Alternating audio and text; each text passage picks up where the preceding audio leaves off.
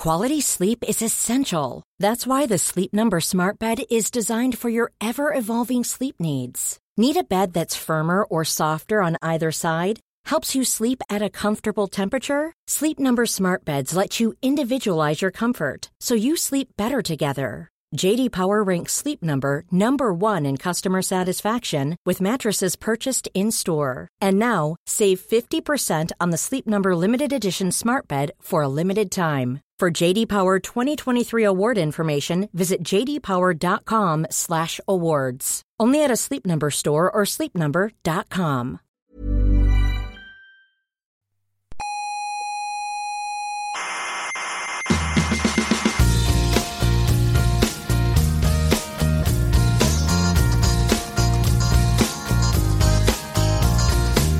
Aquí comienza Coffee Break, la tertulia semanal de la actualidad científica. El programa que escucharía Carl Sagan si estuviera vivo y fuera español.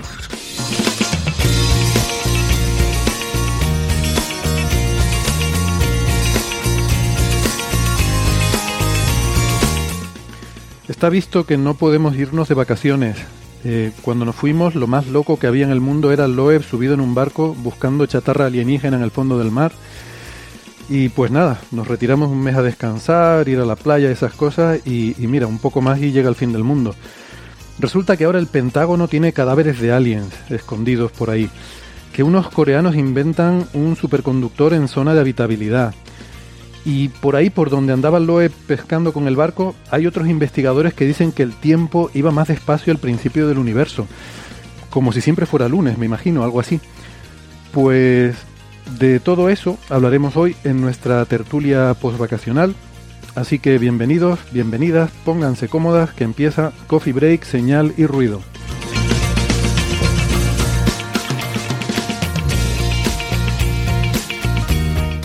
Ya saben que tenemos una página web que es señalirruido.com y ahí tienen todos los episodios, todos los audios, toda la información para encontrarnos, para seguirnos en redes sociales y también muy importante y creo que será relevante hoy, tienen todas las referencias de todos los temas que tratamos por si quieren profundizar o, verificar si algunas de las cosas que decimos aquí son correctas o no, porque no hay que creerse la palabra de nadie. Recuerden, nullius in verba. Pues dejaremos las referencias para que ustedes puedan comprobar que lo que decimos es verdad o no, o hacerse ustedes su propia idea. Eh, volvemos, como digo, de las vacaciones. Eh, perdónennos la torpeza si estamos todavía un poco oxidados. Vamos con las presentaciones de, la tertulia de hoy. Tenemos en Málaga, como es habitual, a Francis Villatoro, que es eh, profesor en la Universidad de Málaga, es físico, eh, informático y doctor en matemáticas. Arroba emulenews en Twitter. Hola Francis, ¿qué tal? ¿Cómo estás? Pues muy bien, con muchísimas ganas de volver al podcast con vosotros, ¿no? Se me ha hecho largo este mes. Eh, hoy en Málaga tenemos un día muy caluroso, no tanto como ayer o como anteayer, pero, pero sí, eh, hará 30 y largos. Es un día en el que no apetece estar en la calle y se está muchísimo más a gusto con todos vosotros aquí en el podcast, debajo del aire acondicionado, claro. Muy bien. Pues nada, encantados de, de, tenerte con nosotros. Tenemos también a Gastón Giribet eh, de vacaciones, esta vez en Argentina. Gastón es profesor en la Universidad de Nueva York, es arroba Gastón Giribet en Twitter, doctor en física. Gastón, ¿qué tal? ¿Cómo estás? Hola amigos, ¿cómo están? Un gusto estar acá de nuevo. Ya los extrañaba. Bueno, no tanto porque nos cruzamos mucho en Twitter, pero igual. Sí, pero bueno, no es lo mismo que estar aquí de tertulia, que, que andar mandando esos mensajitos cortos. Ahora en X, ¿no? Ahora estamos en X. Me va a costar, me va a... Eh, pues eh, además quiero dar las gracias a Gastón porque estando de vacaciones no tiene su equipamiento habitual y ha tenido que agenciarse ahí un micrófono como buenamente ha podido y, y montar una conexión un poco improvisada. Así que gracias por el esfuerzo, Gastón. Sí. Y... Sepa, se, sepan que esta no es mi voz. Mi voz es mucho más bonita que la de José Ederstein, pero este micrófono es de mala calidad. que el micrófono no, no capta todos los matices, no, no, no permite apreciar en todo su esplendor. En los episodios anteriores pueden coger la voz de Gastón de los episodios anteriores y ponerla a esto. Seguro que hay una AI en algún momento que podamos en tiempo real eh, uno ir hablando y que en tiempo real te vaya poniendo la voz que tú quieras, ¿no? En el futuro podremos hacer programas en los cuales yo diga cosas inteligentes, ¿no? Inteligencia artificial. bueno, no sé si podemos pedir tanto.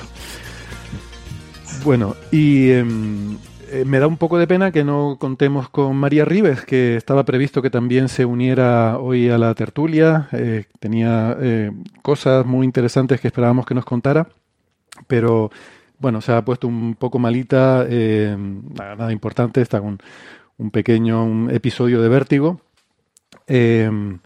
pero le, habrá dado vértigo si, ha visto los temas que vamos a tratar y, y ha mirado a lo mejor algunas de las referencias y, igual le dio un poco, bueno, un abrazo a María, que se mejore pronto.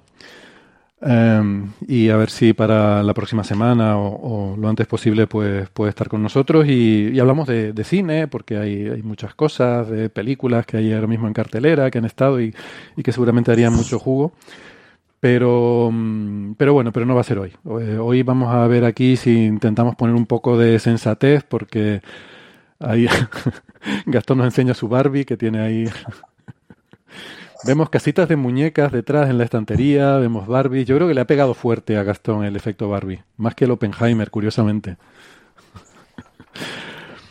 Em, lo que tiene de estar de vacaciones. Em, en fin, que em, bueno, eh, no se preocupe todo el mundo. Yo creo que yo veo, percibo nerviosismo en la calle, la gente preocupada nos invaden los extraterrestres, esto el superconductor va a cambiar todo, ahora resulta que ya la factura de la luz me, va a disminuir, no, va a tener que seguir pagando su factura de la luz como hasta ahora, no, no le va a abducir nadie, va a seguir la vida como es habitual, lo siento, se acabaron las fantasías, llega Coffee Break y se acabaron los misterios. Entonces vamos a poner un poquito las cosas en su sitio. Pero bueno, eh, Estuve, por cierto, una anécdota. Eh, bueno, eh, no hago spoiler eh, si digo que vamos a hablar del tema este de, los ovnis, los aliens, los UAPs, toda esta movida que se ha formado. antes de eso tengo una anécdota porque, si recuerdan, el último episodio antes de las vacaciones me lo perdí porque estaba de viaje para la conferencia de Breakthrough Discuss, que en algún momento tendremos que hablar de eso porque me lo pasé bomba, de verdad que lo disfruté muchísimo y, y y aquello era como otro mundo. O sea, para un modesto investigador que está acostumbrado a ir a conferencias científicas, de repente estar en el mundo del glamour y de los millonarios y el dinero es, es una experiencia interesante, la verdad. Ya, ya lo comentaremos. Pero esa gente vive muy bien. Bueno, lo que iba a decir, la anécdota es que al entrar a Estados Unidos, el Congreso era en California, pues bueno, como cuando vas a cualquier país, lo primero, cuando te bajas del avión, hecho polvo, cansado, después de un viaje muy largo.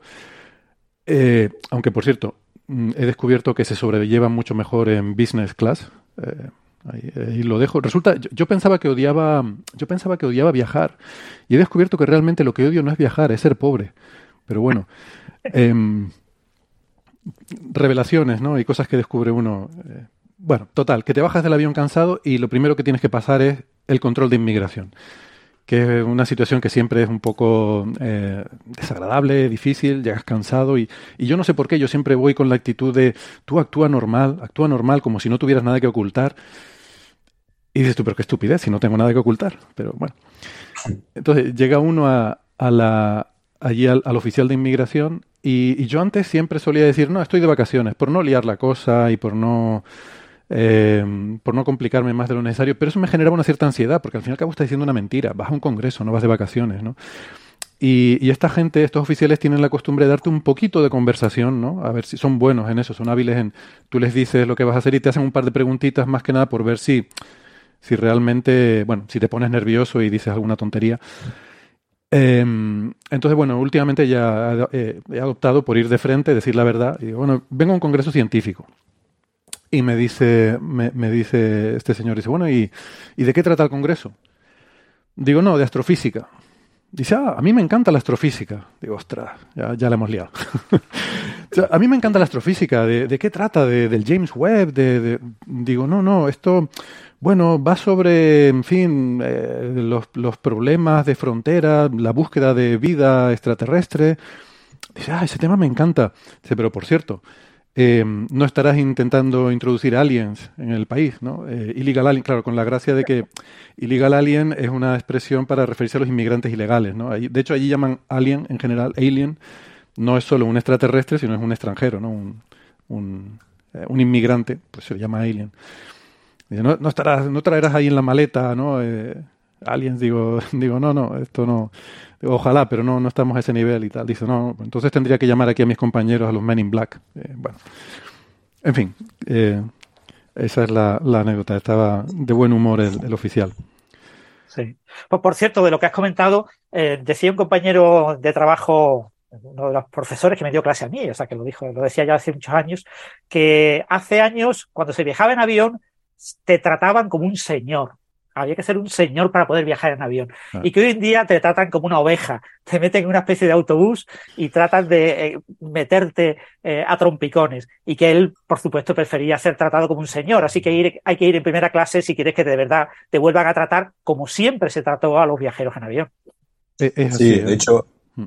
hay partes, por ejemplo, toda la, toda la liturgia previa, esa de la seguridad y todo eso es, vejatoria. Uno de repente se encuentra sosteniéndose los pantalones con las manos porque tuvo que dejar el cinturón en la cinta, sin zapatos, levantando los bracitos para que te escaneen y te vean con, andas a ver con qué. Digo, eh, y yo conocí a alguien que me decía que si bien en eso hay, por supuesto, una intención de seguridad, también parece haber un gesto intencional. Es casi, es casi humillante a propósito. Bueno, hay, hay, un episodio de South Park que es una parodia de todo esto, en lo, cual el profesor mm, de, del colegio de South Park inventa un dispositivo de transporte revolucionario eh, y cuando se lo está presentando a todos los accionistas, a los inversores, perdón, a los accionistas, no, a los potenciales inversores a los que había convencido para, eh, para que invirtieran en su producto, se lo estaba presentando, estaba haciendo una presentación ahí como tipo Steve Jobs, les empieza a contar cómo se manejaba el ese aparato y era, bueno, extremadamente vejatorio. No voy a entrar en detalles porque South Park es, en fin, para adultos y no estamos en hora adulta, pero había, digamos que para operar el dispositivo había que meter cosas dentro de partes del cuerpo humano y con otras partes había que hacer otras cosas. Era totalmente vejatorio, ¿no? Como, como dice Gastón, todo muy ridículo. Y entonces se echaban las manos a la cabeza los inversores y dice, pero qué, qué horror es esto, esto no lo va a querer comprar nadie. Y dice el profesor, dice, sí, pero ojo, esto es la alternativa a volar. Entonces se quedan, dicen, ah, espera. espera, entonces siendo así, bueno. Pues, pues nada, em, esa, fue, esa fue entonces la historia.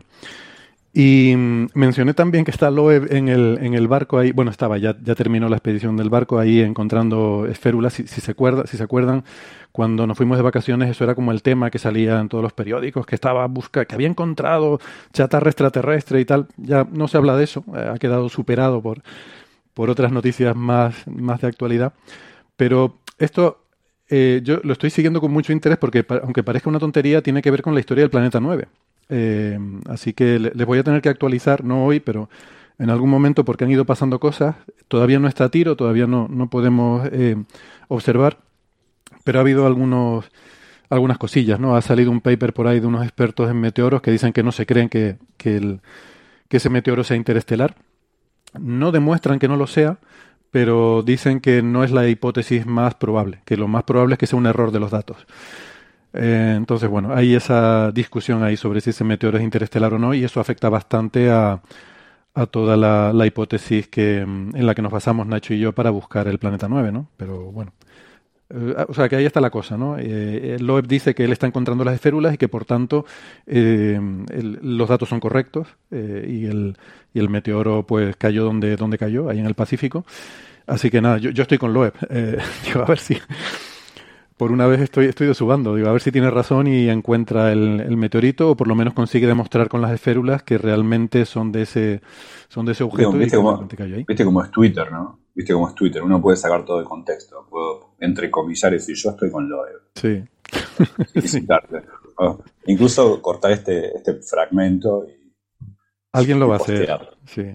Ya, me estoy viendo la cuenta de Coffee Break Out of Context. Eh, sospecho que va a sacar este pero eh, no sé, con, con Loeb ya saben que tenemos esta relación de amor-odio, que, que a, veces es que sí, a veces que no. Es, una esquizofrenia, la verdad que... Bueno, hablando de esquizofrenias, vamos a hablar de, de la cosa de los ovnis, si les parece, ¿no? Y mm, eh, es que no sé, de esto tengo mis dudas sobre cómo abordarlo, porque eh, he estado leyendo mucho sobre... Yo, yo, podría estar aquí horas y horas hablando de este tema, pero sé que a Francis y a Gastón probablemente no les interesa mucho y, les aburriría bastante. Entonces me gustaría hacer algún tipo de resumen em, para aclarar un poco por qué hay tanto ruido. Sí, sí, nos enseña Gastón ahí su alien. Um, ¿Por qué hay tanto ruido con este tema? Quizás podamos hacer un resumen y luego al final, si sobra tiempo, retomamos el tema. O hasta se me había ocurrido a lo mejor si grabar un apéndice donde ya me explaye y estoy tres horas hablando y, contando esto a la gente. No sé, ya veremos. Porque hay, bueno, si te atreves, yo no lo vería mal que hicieras el apéndice, pero yo te puedo garantizar que yo no lo voy Tú no lo escucharías. y hay cosas interesantes de las que hablar hoy, así que voy a intentar hacer un, resumen, ¿no? Y, ustedes, nada, pues me interrumpen y me, preguntan eh, sobre lo que quieran, porque este es uno de estos temas que, claro, no hay papers, entonces es un poco difícil para nosotros de seguirlo y hay que seguirlo por los medios de comunicación. Pero con los medios de comunicación es muy difícil seguir estos temas porque los titulares son, eh, son terribles, el 90% de los artículos en medios de comunicación son superficiales, eh, hay mucho mal periodismo que se acopla con el interés mediático que genera el tema eh, de los ovnis. Entonces hay una hay ese acoplamiento entre la sociedad, entre el, lo que mm, eh, lo que vende todo este tema, el interés que genera, la controversia que genera y, y realmente el ese, ¿Mm? ese, es un muy ese es un muy buen punto porque ah, conviven, o sea, aparte del clickbait y la tendencia de algunos medios por tratar de inocular, vender cualquier porquería con un título, a veces una, porquería interesante, pero con cualquier título, hay un efecto de resonancia con la gente en estos casos. En otros casos no, porque si uno, no es que la población está ávida a escuchar de quasars, pero, pero sí de, estas cosas de marcianos y todo esto. Entonces hay una resonancia entre el clickbait y esto y diverge rápidamente todo. A hacer una pregunta de entrada, solamente para como, como copete introductorio. ¿Es cierto que habló del Vaticano? Sí. este. Ok, esto es increíble. eh, hablo de muchas cosas. Eh, bueno, vamos a ver. Mm, lo que quiero empezar diciendo es que realmente no hay nada nuevo. Eh, seguimos igual que siempre. Como diría Julio Iglesias, la vida sigue igual. Seguimos sin evidencia de nada y seguimos hablando de cosas que dice la gente. Ahora es todavía peor, porque ni siquiera estamos hablando de cosas que la gente ha visto, sino de cosas que la gente dice que otros le han contado. O sea, que ya, empezamos mal. Pero bueno, que en este sentido la cosa está igual. Entonces, eh, si usted es un oyente, una oyente que es, em, mm, digamos, eh, fan del fenómeno ovni y que es creyente, o sea, uso esa palabra, en, inglés lo llaman sin, sin tapujos, dicen believer, eh, no, no, de una forma despectiva, sino se habla de la gente que, que, cree realmente que hay fenómenos misteriosos en el cielo que no, no, se pueden explicar y tal, lo llaman believers, lo llaman creyentes. Em, si usted es una, una de esas personas que los testimonios, a lo mejor testimonios de autoridad de un piloto, de un militar, le merecen esa confianza y esa credibilidad como para pensar que hay fenómenos inexplicables en el cielo, puede seguirlo creyendo igual porque no se le ha rebatido, y, pero tampoco se le ha apoyado. O sea, seguimos con las mismas, con, testimonios de autoridad. Eh, que yo, insisto, lo entiendo perfectamente porque de jovencito, de niño y jovencito era así. ¿eh? O sea, yo me encantaban estas historias y me... Eh, tengo por aquí Caballo de Troya de JJ Benítez y me encantaba, bueno, me parece, aparte, si hubiera hecho una novela, JJ Benítez con Caballo de Troya, creo que sería una historia maravillosa y preciosa de contar. El problema es que lo intentaba vender como que era la realidad. Em, y si por otra parte, si es usted una persona em, del bando escéptico, que, es la postura que yo tengo ahora, es decir, preséntame una, no, te pido una prueba, preséntame un indicio objetivo, o sea, datos, algo objetivable, que no sea un testimonio, pues seguimos igual, no no hay nada, ¿vale? Entonces, en este sentido, eh, en cuanto a... Digo, digo, vamos a ver, digo esto no porque eh, piense que estén mintiendo los testigos, no se trata de mentir, se trata de Primero, de que el ser humano, eso está comprobadísimo, no es una fuente fiable de información, para nada, nunca lo ha sido, eso, eso está más que comprobado. Incluso uno mismo, si lo piensan, tenemos recuerdos que luego cuando, cuando ves el vídeo, y hay experimentos con esto, eh, ves el vídeo del cumpleaños de no sé qué de hace 20 años, es totalmente diferente a como tú lo recordabas, ¿no? El ser humano es muy poco fiable para este tipo de cosas. Pero aparte, aunque sea fiable, eh, si queremos investigar una cosa necesitamos datos, necesitamos algo objetivo en lo que basarnos. ¿no? Por eso fue moderadamente interesante y despertó mi interés en el tema cuando salieron aquellos famosos vídeos hace años de los cazas de combate, que además eran maravillosos porque tenían un montón de datos, tenían información de distancia, de velocidad, de un montón de cosas con las que se podía hacer un poco de ciencia. Em, Y, y, por eso en aquel momento dije, ostras, o sea, esto, esto para mí ha sido el único momento en el que ha habido un cierto cambio, una, una cierta novedad en todo esto del fenómeno ovni. El problema es que aquello, efectivamente, cuando lo investigas, pues ves que aquellos vídeos no mostraban nada eh, paranormal, ni extraordinario, ni misterioso, eran perfectamente explicables, ¿no? Entonces eso se cayó. Eh, por cierto, aclaro a los oyentes que tú tienes en tu blog, Tinieblas y Estrellas, una entrada, una pieza, los ovnis del New York Times, en la que explicas todos estos detalles y discutes en detalle estos vídeos. Sí, me hice el blog para eso, ¿no? O sea, fue la primera entrada en mi blog, de hecho. Eh, sí, yo, yo, lo leí, yo, leí, me acuerdo, sí. Estaba explicado varios casos. Sí. Entonces, bueno, eh, ahí, pues por eso aquello despertó mi interés y aquello fue un gran error, porque desde entonces, cada vez que alguien tiene alguna pregunta sobre cosas de ovnis, me la, me la dirige y te pone una cierta presión por tener que responder, a pesar de que es un tema que ni me interesa, ni soy experto, ni soy un investigador de esos temas, ni nada. Pero ahora de repente eh, resulta que si dices que, que no sabes del tema, pues parece como que te estás echando atrás, te estás acobardando, como que eh, el bando, pues claro, que hay dos trincheras, como en todo. Está la trinchera de los creyentes, que, ostras, eh, me lo he tenido que aguantar, ¿eh? que he recibido insultos, bueno, de todo. Y luego está la trinchera de, de los escépticos, ¿no? Que, que, también los hay muchos. Y luego hay, hay investigadores, eh, hay, hay gente que, que, que, son escépticos y que hacen investigación escéptica seria de estos temas. Y es muy interesante. Yo siempre les recomiendo, y está citado abundantemente en, mi blog, a Mick West, eh, Mick, el, el diminutivo de Mike, es, eh, bueno, eh, increíble. O sea, es uno, para mí, el, de los que conozco, el mejor detective de estas cosas. Él sí se dedica a eso. La, gente le manda vídeos y él se dedica a investigar lo que son. Eh, y este tío es muy curioso. Este fue el director técnico de los videojuegos de. ¿Se acuerdan de los videojuegos de Tony. Uh, de, esto de patinaje, Tony Hawk, creo que se llamaban? Eh, había, yo, yo, no, a mí no, yo no jugaba eso porque no me interesaba mucho el, el patinaje y estas cosas, pero había una, una, franquicia de videojuegos sobre un patinador que era en aquel momento el campeón del mundo, no sé qué, de patinaje de esto con monopatín. Creo que se llamaba Tony Hawk. Skateboard, sí. Tony Hawk, sí. sí. Tony Hawk, skateboard. Bueno, pues. Es, famoso desde, desde, los 90 y fue, y fue el líder en eso durante. Sí, sí, exactamente. Pues hubo una franquicia. bajar el 7, ¿Mm? bajar el 720 para que lo sepan un poco de skateboard. Vale, eso no, esa referencia no la pillo. Pero yo sí que, bueno, me gustaban mucho los videojuegos y sí que mm, sé que había una franquicia de videojuegos que era sobre esto. Bueno, pues el, el programador, eh, el, director técnico de, de, esos videojuegos era eh, este hombre, Mick West. Y, mm, o sea, que debe haber ganado un montón de dinero y ahora dedica su vida a, mm, pues, hacer un poco de, de estas cosas, porque no tiene un, un trabajo oficial en esto, lo hace porque le gusta, ha escrito algún libro sobre el tema y bueno, pues nada, que les, recomiendo que lo sigan porque él sí que se dedica a. Eh, eh, tuitea mucho, síganlo en Twitter, tuitea mucho sobre diferentes efectos eh, de, cámara, de lente, cómo diferentes tipos de efectos pueden generar diferentes tipos de ilusiones, ilusiones ópticas, paralaje, hace un montón de, experimentos de paralaje para ilustrar em, efectos que son que se ven habitualmente en estos vídeos de ovni, ¿no?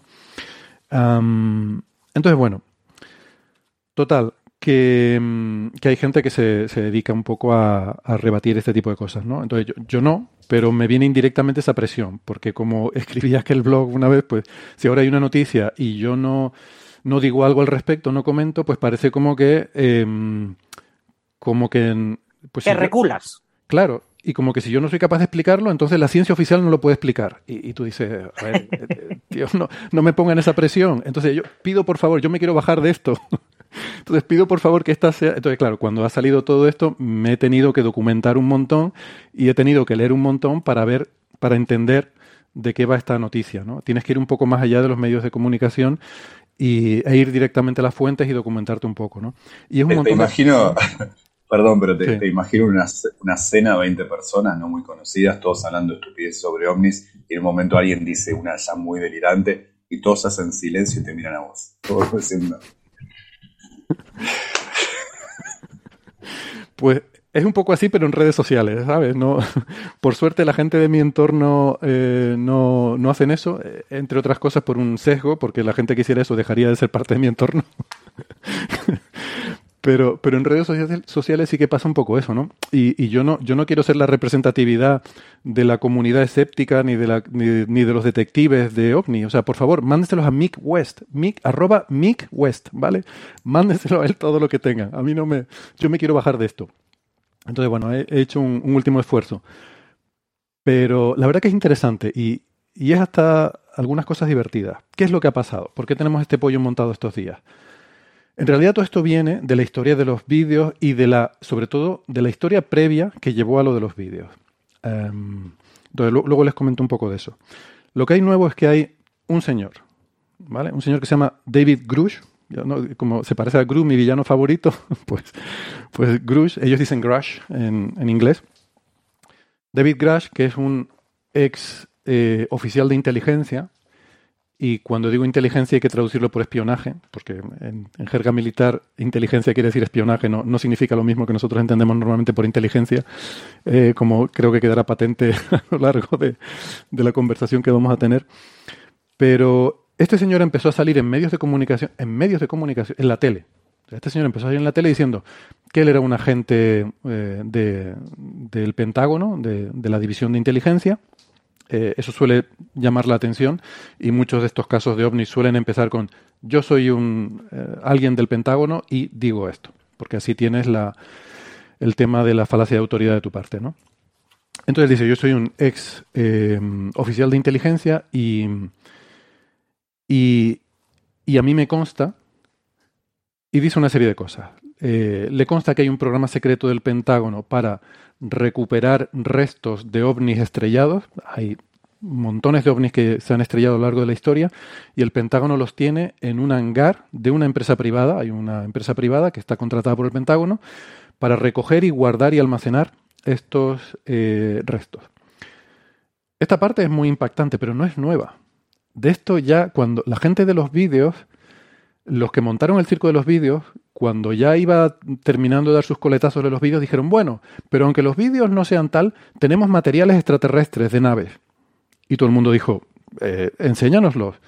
Y dijeron, sí, son materiales que sabemos que son extraterrestres porque la composición isotópica no corresponde a las proporciones que hay en la Tierra. Y los tenemos guardados en Nevada, en un hangar en Nevada. Pues enséñalos. Y dijeron, sí, los vamos a enseñar. Bueno, pues hace cinco años de eso, ¿vale? Y no han enseñado nada.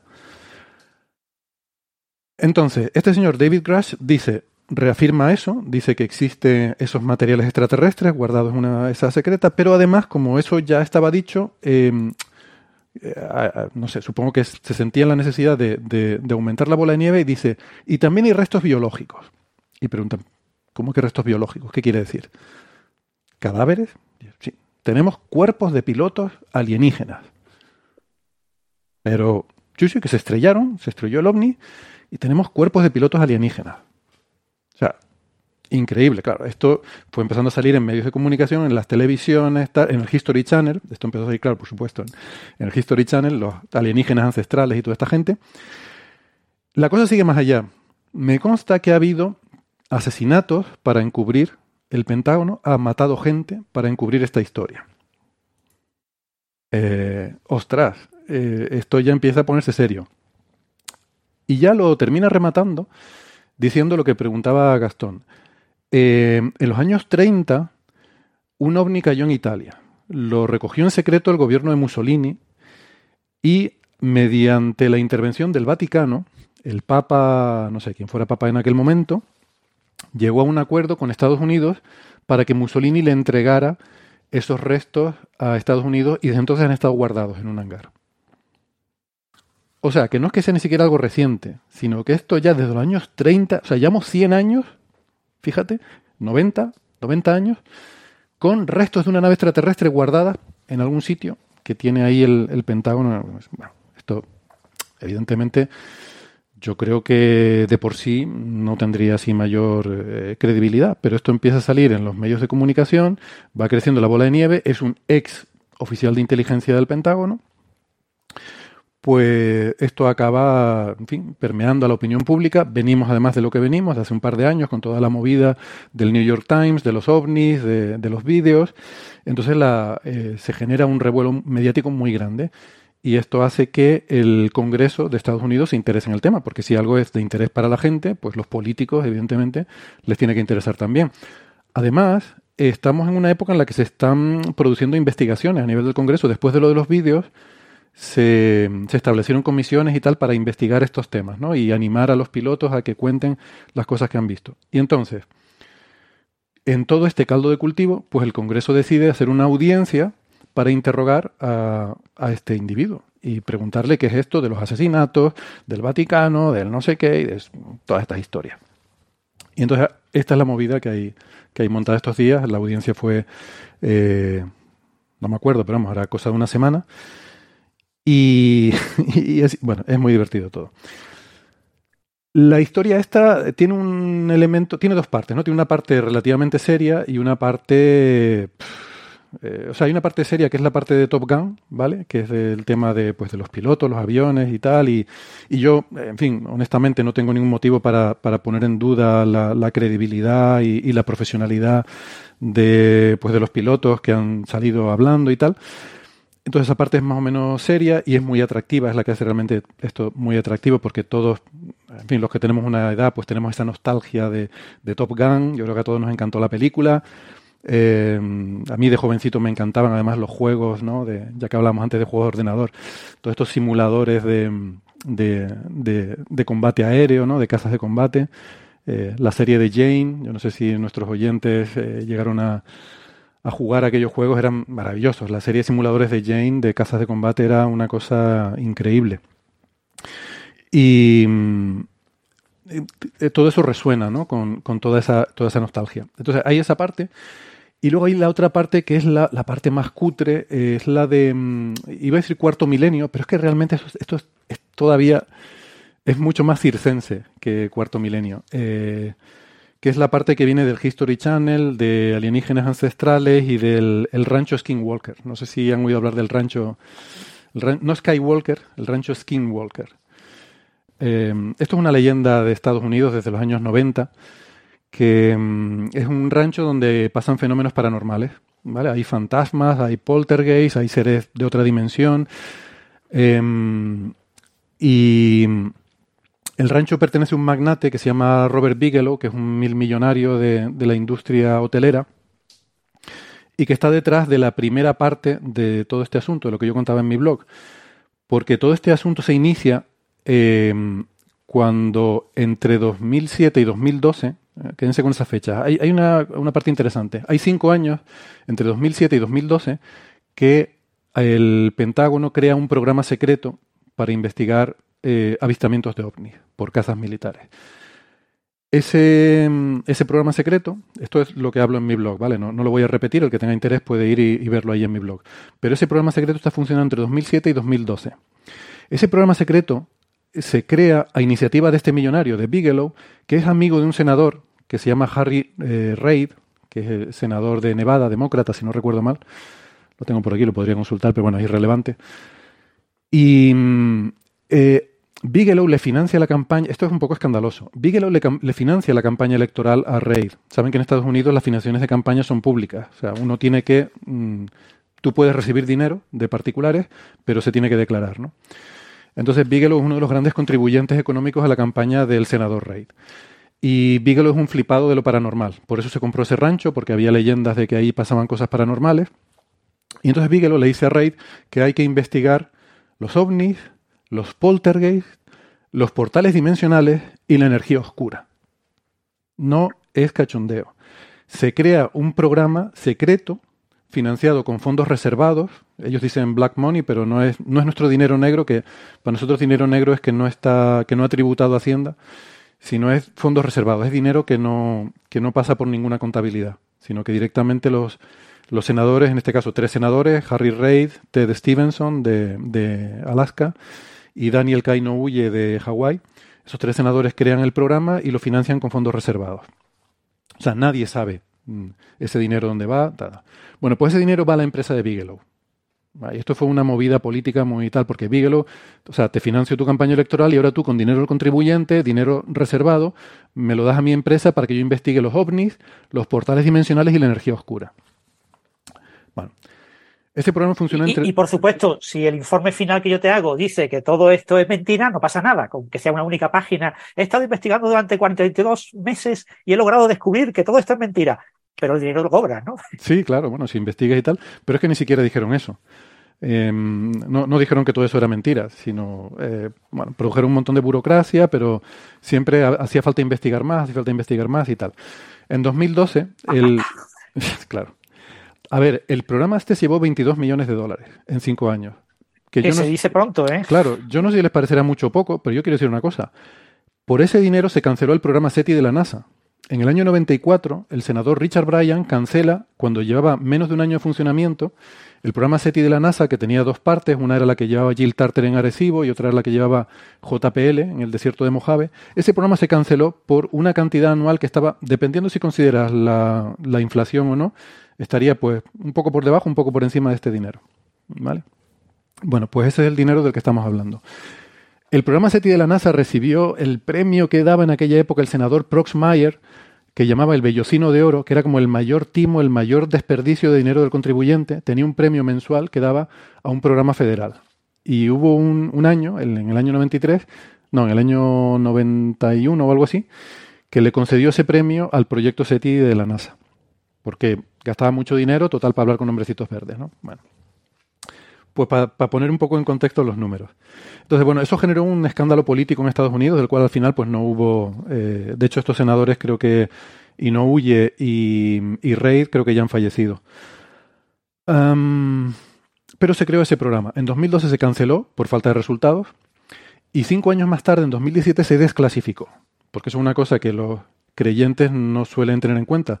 Los programas secretos mm, del Pentágono, de, de, cualquier programa secreto en Estados Unidos, pasado un tiempo, cuando se considera que ya no es relevante, se desclasifica, se hace público. Entonces, en 2017 se desclasificó ese programa. Y ya, como se desclasificó aquello, pues fue un bombazo. ¿Por qué? Porque resulta que el Pentágono había estado buscando ovnis. Bueno, vale, el Pentágono había estado buscando ovnis y no había encontrado nada. Pero toda la gente que había estado, bueno, no sé si toda la gente, pero la había gente que había estado en ese programa que cuando se quedaron sin trabajo aprovecharon la ola de 2017, la desclasificación, que se publicaron muchos artículos, aprovecharon para fundar lo que llamaban la Academia to the Stars, que era una empresa para forrarse a costa de ese programa. Y el cabecilla era un señor que se llama Luis Elizondo. ¿Vale? Luis Elizondo lo llaman.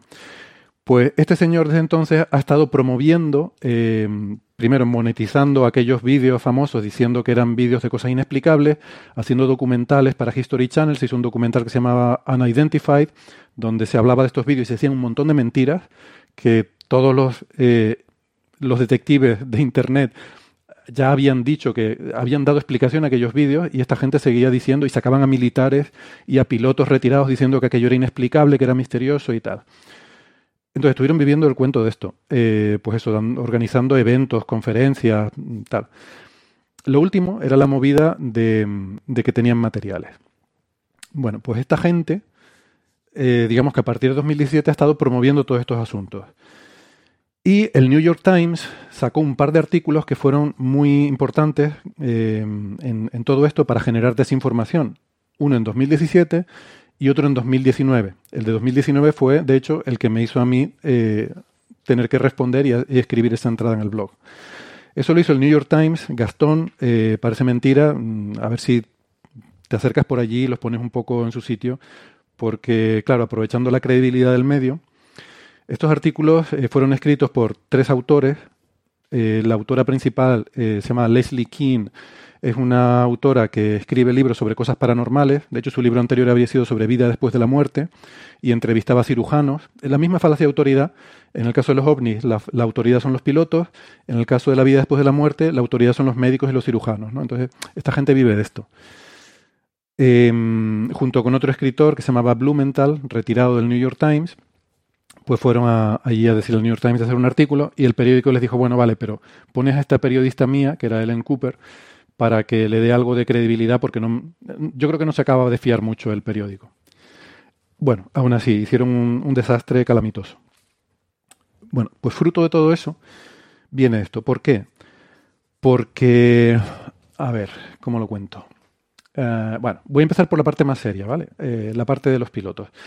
En el, la audiencia del Congreso, que tuvo lugar eh, recientemente, se llamó a declarar una serie de personas. El, primer día hubo tres declarantes. Uno que es este David Grush, que es lo que, lo que llaman en inglés el whistleblower, es un poco el, no sé, el denunciante, ¿no?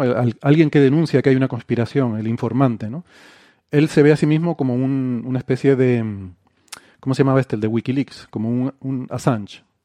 Alguien que revela al pueblo una información secreta y en esa declaración también, eh, ese día también participaron David Fravor y Ryan Greaves, que son dos de los pilotos que eh, salieron públicamente a decir que habían visto cosas raras, eh, que son los que salieron estos vídeos. Ah, por cierto, una cosa importante. Dije que el programa este, de 2007 a 2012, no había encontrado nada raro. Pero fuera de ese rango, como ellos tenían acceso a todo el, todo el material que había recogido la Fuerza Aérea y la Marina y todo ese material lo tenían, eh, sí que encontraron en 2004 eh, un incidente que se llama el incidente del Nimitz, cerca de la costa de California, donde efectivamente unos pilotos dijeron que habían visto cosas raras. Y luego en 2015, otro incidente que fue el del portaaviones Roosevelt, también en este caso en la costa este, donde también había habido eh, pues, eh, cosas raras que no, que no, explicaban. Entonces, esos dos incidentes los tomaron eh, esta gente como los, em, digamos, la prueba de que había ovnis que nos visitaban, había naves extraterrestres o había algo misterioso que nos visitaba. Pero esos fueron fuera del programa. El incidente Nimitz fue en 2004 y el incidente de Roosevelt fue en 2015, entre 2014 y 2015.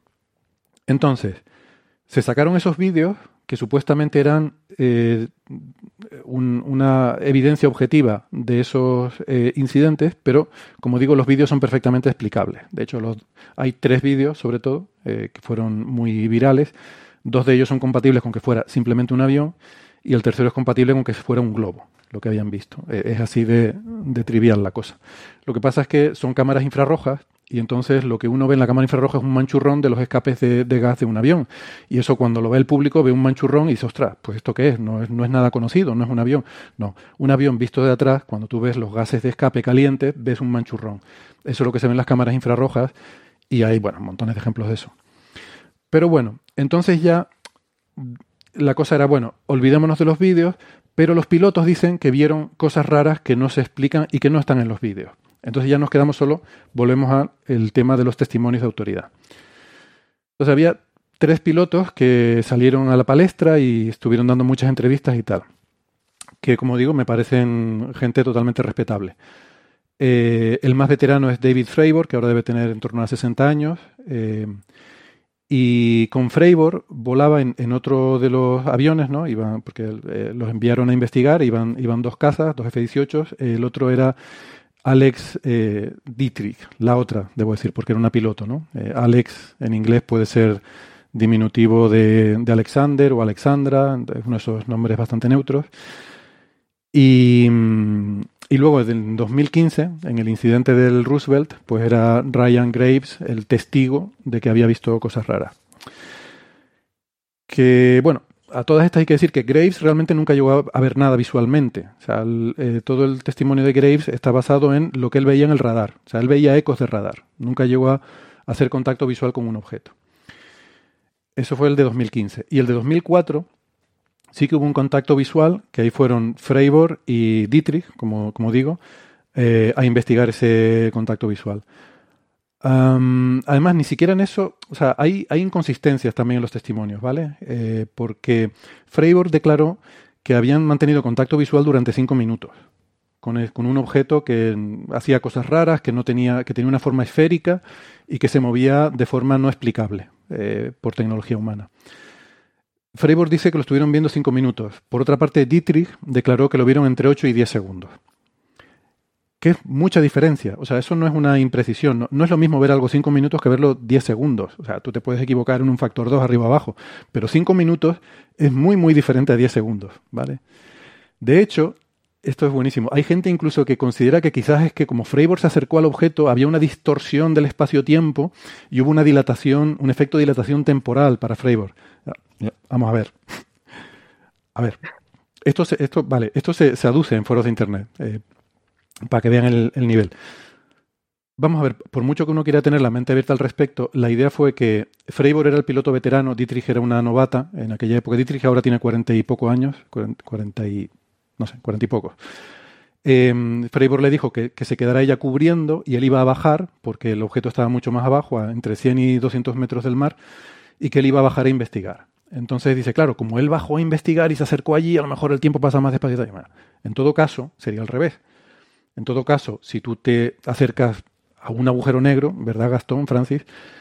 Bueno, para ti el tiempo pasa normal y cuando vuelves a alejarte, resulta que para el que está fuera han pasado cinco minutos y para ti han pasado ocho segundos. Pero esto era al revés. Dietrich dijo que habían sido ocho segundos. Y además, aunque invoques dilatación temporal, eh, tendría que haberse corrido al rojo el avión, Mm, habría desaparecido del visible. O sea, estaría eh, una, una, dilatación temporal que te pase de 10 segundos a 5 minutos, pues que es un factor 20 por lo menos, eh, tendrías que tener un corrimiento al rojo de la luz, ¿no? Eh, entonces te habría desaparecido el avión del campo de visión. Nada de eso se vio. Pero bueno, no, yo no digo que nadie esté mintiendo ni nada. son situaciones confusas. estás ante algo que no entiendes. A todos nos ha pasado alguna vez en la vida. A mí me ha pasado de ver un, algo en el cielo que no sabía lo que era y me he quedado muy confundido.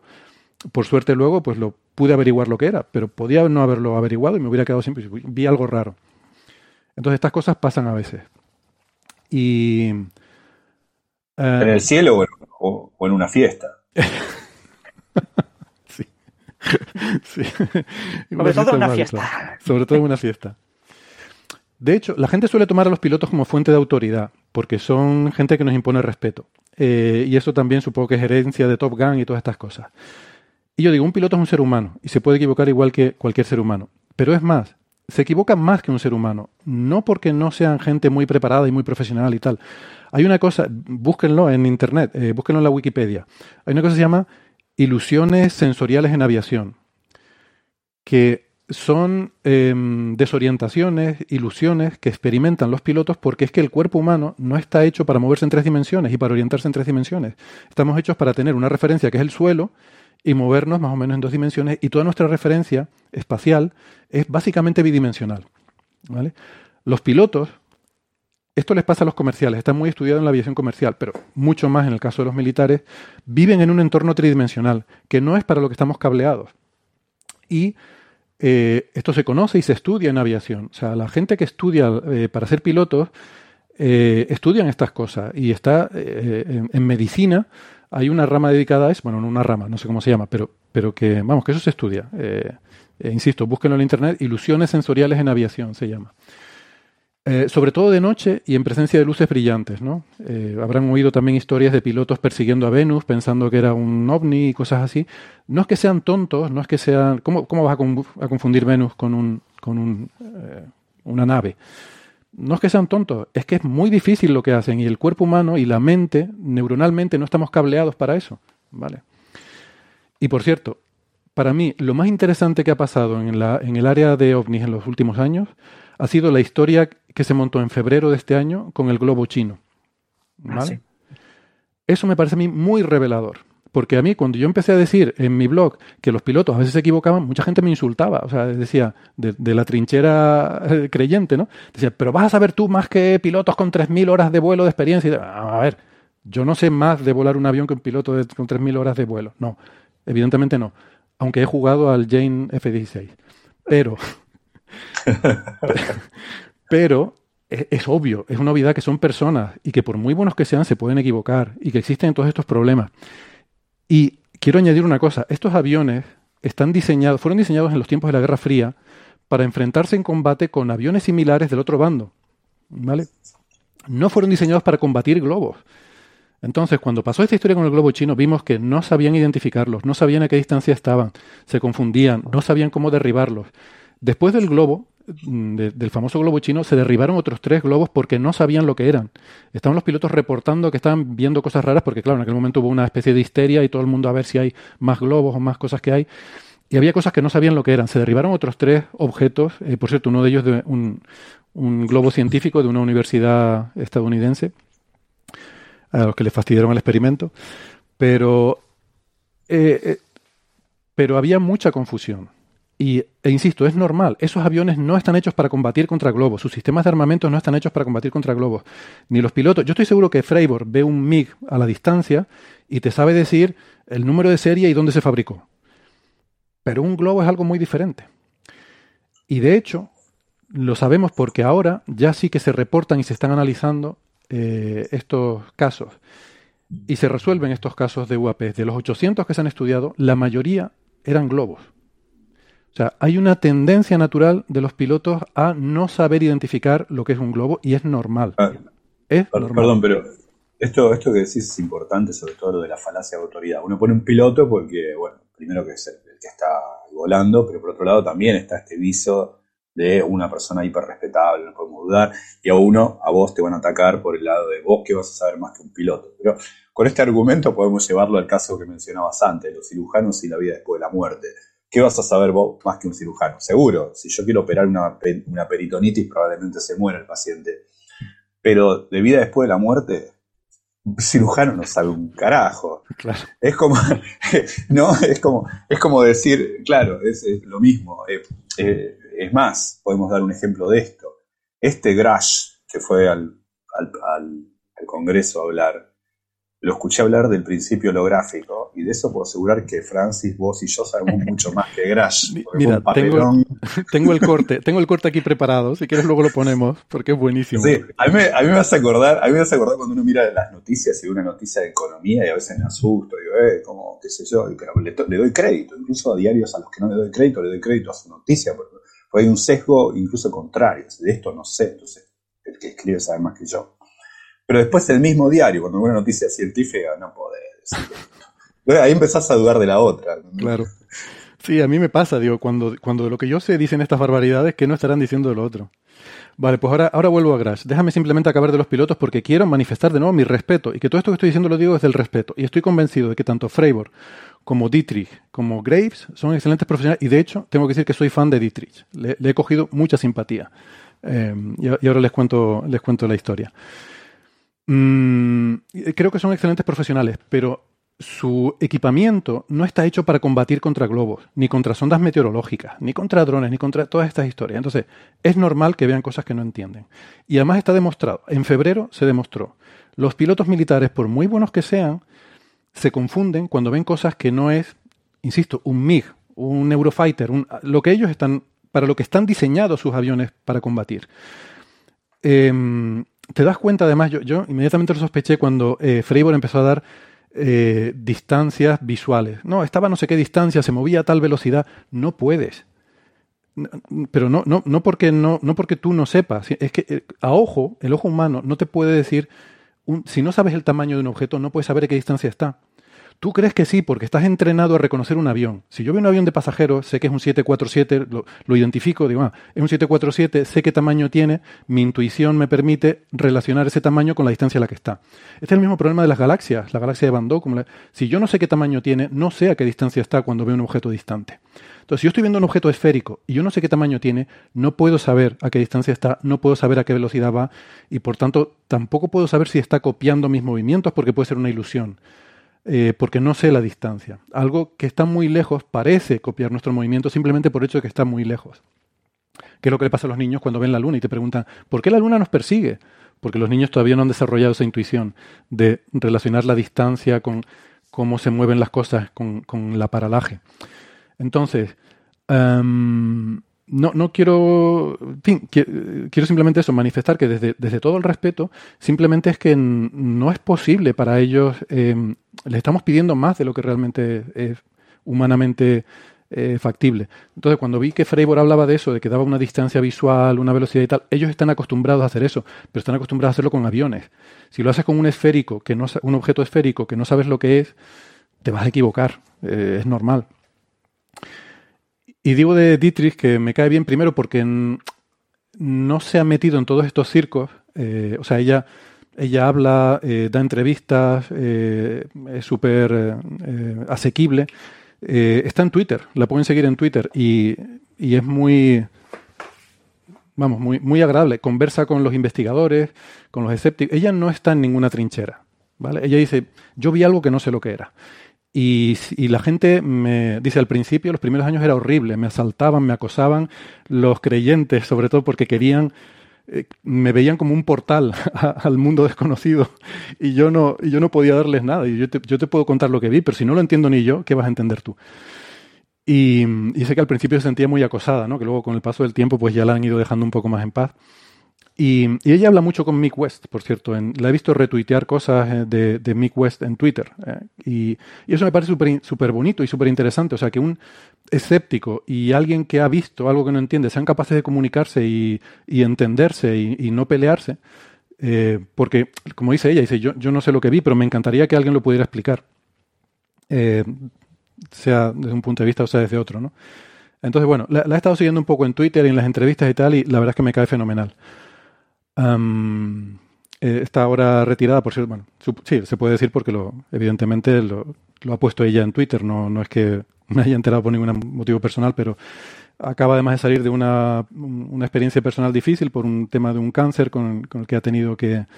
Eh, un cáncer de mama que ha tenido que lidiar y parece que está, está bien y está recuperada, así que, que nada, aprovechamos y mandamos muchos ánimos a todas las personas que, que están eh, pues sufriendo eh, esa enfermedad, ¿no? Y que bueno, que hoy en día, que hay que animarse, que hoy en día eh, muchos de, los casos se, curan, ¿no? Y bueno, pues nada, ahí está Dietrich dando ejemplo, ¿no? Y poniendo, habla del tema porque quiere también que, que la gente se anime, ¿no? Con, con todo eso y es una persona que se ve que le gusta dar visibilidad a las causas que considera, ¿no? Y curiosamente, el del fenómeno ovni no es algo en lo que ella esté muy, no es una activista del fenómeno ovni.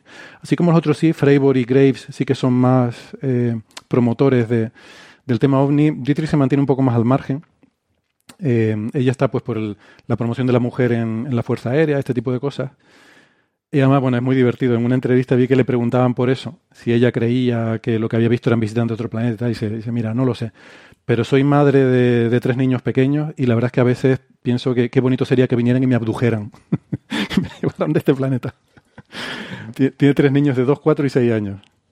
Y esa es su, su reflexión sobre la vida en otros mundos. Bueno, pues a lo que iba, lo, que me parece interesante es que hay conversaciones en Twitter entre ella y gente como Mick West.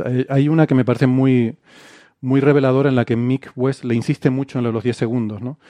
Y, y, ella no, no se baja del burro, o sea, aunque sea contradecir a su jefe o al que era su jefe, decía, no, no, además es que le parecía hasta absurdo que alguien pensara que puedes mantener cinco minutos de contacto. Eh, o sea, en un vuelo mm, con, eh, bueno, dogfighting, digamos, ¿no? es una lucha, pero es como persiguiendo, ¿no? En una persecución de cinco minutos y es que te quedas sin combustible. Estos aviones a veces no somos conscientes, pero gastan muchísimo combustible, no están para, eh, para misiones muy largas. Entonces, ¿qué pasa? Lo de los globos, importante, eso se ha demostrado. Esta gente se confunde mucho cuando ven un globo, no lo saben identificar. Y es normal, porque no puedes acercarte. Piensa que es algo que estás viendo desde muy lejos.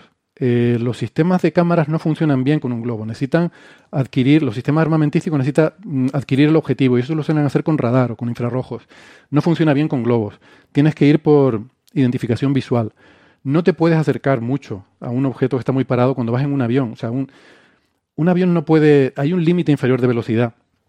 Para estos cacharros está, y bueno, cualquiera que haya jugado simuladores sabe que por debajo de 250, 300 kilómetros por hora el avión se cae por el, entra en pérdida, lo que ellos llaman en inglés llaman stall, porque pierdes la sustentación. Un avión se mantiene por un, equilibrio entre el peso y la presión que ejerce el aire sobre las alas. Y, esa presión necesita que el aire se mueva rápido. Si vas muy despacio, pierdes esa fuerza y el avión se cae. Entonces, como muy, muy lento, yo diría que irías a 400 kilómetros por hora. Entonces, ¿cómo te acercas a un objeto a 400 kilómetros por hora? Pues evidentemente es difícil. ¿Vale? Así que mm, pues eh, cuento todo esto para manifestar que se puede ser eh, respetuoso y, y, no pensar que son unos mentirosos los pilotos y pensar que, bueno, que es perfectamente normal que vieran cosas que no entienden. Entonces, ¿evidencias objetivas hay? No, no hay nada, solamente tenemos estos testimonios. Al Congreso se llamó a Freiburg y a Graves, dijeron lo que ya habían dicho, o sea, eso no es nuevo. Lo único que hay nuevo es lo de Cruz. ¿Y qué dijo Cruz? Pues una serie de barbaridades. Bueno, primero, reculó un poco con lo de lo del Vaticano, eh, creo que eso no lo, no lo dijo, me parece, eso solo lo había dicho en medios de comunicación, y con lo de los asesinatos. Y él se curó en salud diciendo que todo eso eran cosas que a él le habían contado, que él no había visto nada de eso de primera mano. Entonces, todo este tinglado que se ha montado es porque un señor dice que le han contado cosas. Vale, lo, quiero dejar ahí. Eh, me parece absurdo. aparte, no quiero ser, no quiero ser prejuicioso, pero si uno le ve la cara a ese tipo, yo no le compro un auto, no le compro un auto usado, pero ni loco. Pues te voy a, te voy a decir algunas cosas sobre ese tipo y sus amigos, que, que es donde viene la parte divertida eh, y faranduleo. Ya muy brevemente, porque veo que Francis ya está cansado. Pero, pero ahora viene la parte divertida. He estado contando la parte seria, la parte Top Gun, pero ahora viene la parte del rancho Skinwalker, del History Channel, de los fantasmas y de los poltergeists, que los hay. Y, bueno, y tiene que ver con Grush. Pero voy a hacer aquello del hype, de decir, pero eso después de la pausa, si se quedan con nosotros. Si nos están escuchando en la radio, gracias por haber llegado hasta aquí, pero se van a perder la parte de los poltergeists, los fantasmas y Grush, mi villano favorito. Así que yo les aconsejo que busquen la versión en el podcast donde terminaremos de contar estas historias y hablaremos de superconductores y hablaremos del tiempo en el universo eh, primigenio. Si no, nos despedimos hasta la semana que viene. Si están tocando, si están tocándonos, si están escuchando el podcast, no toquen nada que ya volvemos. Venga, hasta ahora. Adiós. Chao, chao.